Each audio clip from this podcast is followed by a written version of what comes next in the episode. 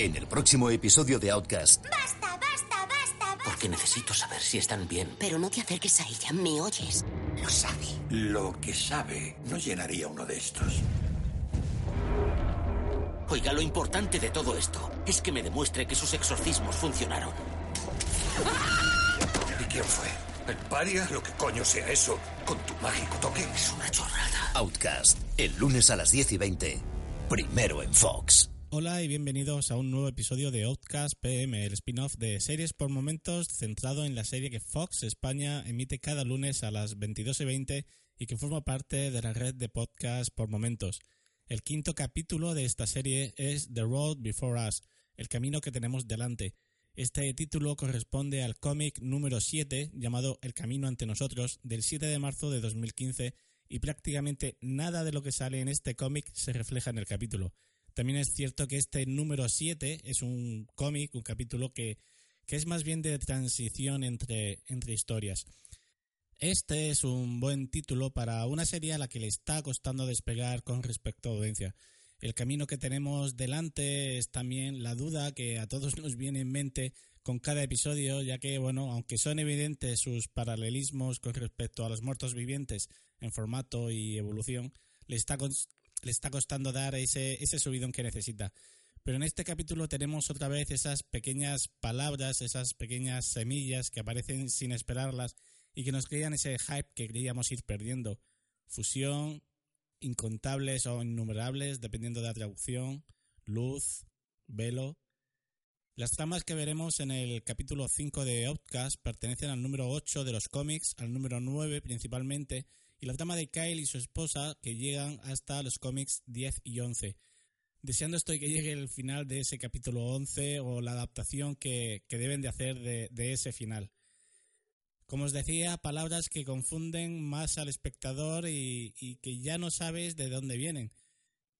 No sabes si vienen del infierno, si son demonios o si de algún ser del espacio exterior. Lo que sí está claro es que a estas alturas deben de ir dándonos un poquito más. Los episodios se hacen cortos y la información nos llega con, con demasiado goteo incorporar más preguntas que respuestas es algo que, que bueno, es algo de lo que no debemos de usar y, y, aquí podemos tener un buen problema en el futuro. Aguantar así durante seis capítulos más va a ser muy difícil a pesar de tener ya confirmada su segunda temporada. De hecho, la mayor parte de, de, mis oyentes más fieles ya han dejado de ver la serie, incluso alguno casi me tiró un zapato a los George Bush, pero yo, yo insisto, esta serie promete. Outcast está en el meridiano de su primera temporada y parece que va en, en, la dirección correcta, pero para terminar de enganchar y de cautivar al espectador debe de dar ese empujón cuanto antes.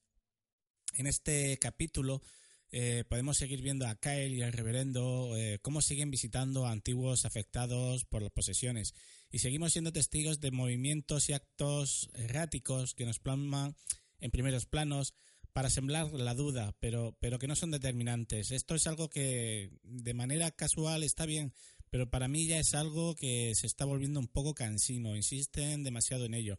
Los intentos de tocar a la gente por parte de Kyle y esos movimientos agresivos de los tocados en, en cada momento sin dejar de ver si son o no son poseídos hacen que el intento de crear más duda y misterio te deje ya con mal cuerpo al pensar, venga, vale, otro más que no sabemos qué le pasa, si es un demonio o si simplemente es un tío raro. Por otra parte, tenemos la relación de la exmujer de Kyle y más bien la, la, la, relación de la exmujer de Kyle con su propia hija, ya que ésta comienza a revelarse por algún extraño motivo. La niña aparece recreando lo que podemos creer que es la situación que ella vivió con anterioridad con unas muñecas. Pues bueno, esa, esa situación que ya pudimos ver en otro capítulo, cuando Kyle las encontró a las dos en el dormitorio en, la ocasión en la que la madre había sido poseída. A todo esto, la serie nos vuelve a poner en duda presentándonos pues un comportamiento bastante extraño por parte de Allison, la exmujer. Pero Kyle se está dando cuenta de que podría ser capaz de saber si su exmujer es capaz de, de seguir poseída o no, por lo que empezará a rondar la morena e incluso pedirle a su hermana que organice una cita a lo que ella se va a negar. Aún así, este pues se presenta en casa creando pues una situación muy densa entre madre e hija. Por mi parte creo que la hija está más poseída que la madre, aunque no sea así, pero la niña es que, bueno, la niña es que está para darle un, un, un pescozón. En otra parte del, del, pueblo aparece de nuevo Sidney y, esta vez es en, en, la casa de la vieja del demonio, la vieja de, del capítulo anterior que, que habíamos visto que, que, fue la que, la que realmente ha demostrado que, que todos esos exorcismos del reverendo no valían para nada.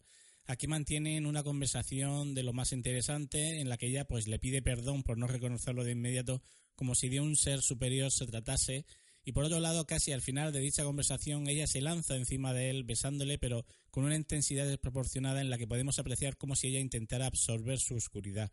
Tras esto, y ante la brusca negativa de Sidney tirándola al suelo, nos dan una frase que nos dejará a todos con los ojos abiertos como platos. No se sobrevive a la fusión. ¿Fusión? ¿Fusión con qué? ¿Con quién? ¿Puede ser que la fusión sea un evento futuro que afecte a los poseídos? Una de las grandes dudas de este capítulo, ya, os lo digo. En cuanto a la trama del bosque, queda aquí también pues en un pequeño stand-by, dejándolo en una pequeña conversación entre, bueno, un par de pequeñas conversaciones entre el jefe de policía y su amigo, eh, este que, había quedado, quemado la caravana en el episodio anterior. Algo que no va a dejar de ser, o sea, no va a ser relevante, y es lo que os decía, son otras dos miguicas que nos dejan de, uh, qué mal rollo, este se va a meter en un follón que no sabe por dónde va a salir. Como os decía, nos planteaban el, la duda de, de, qué era eso de la fusión, pero esta no es la única duda que nos, que nos van a plantear. Durante la búsqueda junto al reverendo de, de otros que habían sido ya supuestamente curados, llegan a otra ciudad, eh, a un barrio en la oscuridad de la noche, algo que, que, parece un poco Deus es máquina, donde van a ir a buscar a, a la hija de un vecino que, que, había sido poseída y que el cura supuestamente había curado. Ya os digo que algo muy de... Mmm, pero que me estás contando. Eh, vas a una ciudad, llegas de noche, te metes en un callejón y le encuentras, ¿no? Es un poco, es un poco, bueno, en, en el cómic también pasa algo, algo similar, pero es más fortuito.